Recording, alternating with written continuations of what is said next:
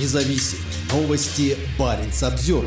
В Петрозаводске сотрудники ФСБ пришли на закрытую вечеринку ЛГБТ. Они переписали участников встречи и даже тех, кого там не было. В Петрозаводске сотрудники ФСБ и Росгвардии сорвали закрытую вечеринку в ночном клубе Full House. По информации журналистов, там проходило мероприятие крупного ЛГБТ-сообщества, чья деятельность была пресечена силовиками. В организации сообщества, объединенного принадлежностью к ЛГБТ-культуре, подозревают жительницу Петрозаводска. В качестве площадки для тематических сборов представителей этого сообщества она использовала данное заведение общественного питания, говорится в статье на портале Карелия Ньюс. Материал по стилю напоминает пресс-релиз, написанный самими силовиками и немного обработанный для публикации в СМИ. В ноябре 2023 года Верховный суд России признал несуществующее международное движение ЛГБТ экстремистской организацией. Согласно российским законам, за участие в экстремистском сообществе предусмотрено до 6 лет лишения свободы. За организацию такого сообщества – до 10 лет лишения свободы. В тексте говорится, что на вечеринку рассылались приглашения, а в заведение пускали только известных сотрудникам представителей ЛГБТ-сообщества, а также лиц, находящихся в их сопровождении. Силовики составили внушительный список лиц, которые якобы принимали участие в деятельности сообщества. Среди них жители Петрозаводска, Санкт-Петербурга и Москвы.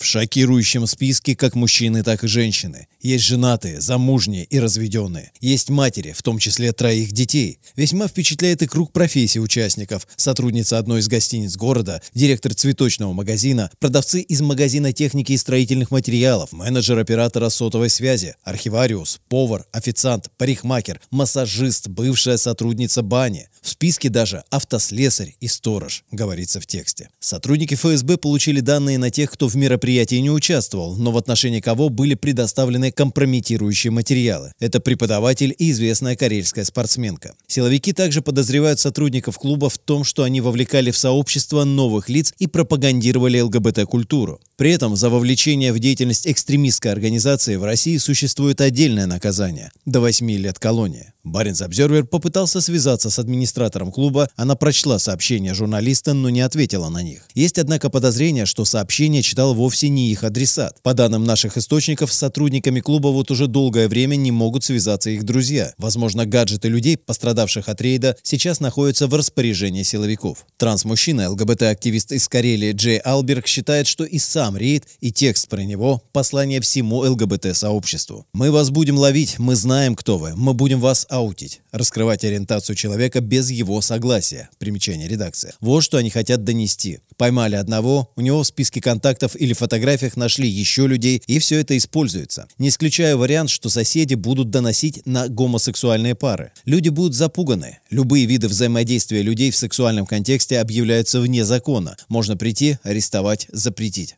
Джей объясняет, что в клубе была очень разная публика. Некоторые приходили просто потанцевать или, например, посмотреть Евровидение. Далеко не все посетители идентифицируют себя как ЛГБТ-персоны. Это всегда были самые обычные вечеринки с песнями, караоке, танцами и иногда костюмированными шоу. Не скажу, какой процент у них был вечеринок только для своих, но туда часто приходили представители сообщества, чтобы провести время в безопасном месте. Людям хочется быть с теми, с кем им комфортно, особенно в такие тяжелые времена. Здесь они могут быть самими собой. Альберг призывает людей, попавших в поле зрения силовиков, соблюдать осторожность, а в идеале думать об эвакуации. Тем, кто оказался в тот момент в клубе, нужна помощь. Я призываю их к тому, чтобы они обращались и к юристам, и к психологам. Также им нужно обратить внимание на свою безопасность, избавиться от постов с радугой, например. Не могу сказать, что им всем нужно взять и уехать из страны, хотя очень хочется это сделать. Политическое убежище – это выход, не всегда, впрочем, лучше. На него можно податься, если есть возможность выезда в страны Евросоюза или Шенгенского соглашения, особенно сейчас. Пытаться найти работу, учебу, любой другой способ остаться за границей. Например, в Черногории государство нормально относится к представителям ЛГБТ. Там есть комьюнити, которая поможет. По словам Альберга, сотрудники клуба не думали о том, что репрессии со стороны российского государства доберутся до них. Я разговаривал с ними о том, не боятся ли они изменений в законах, в частности, признания ЛГБТ экстремистской организацией. Они отвечали, мы всего лишь танцуем, ничего такого не происходит. Раньше же к нам не приходили,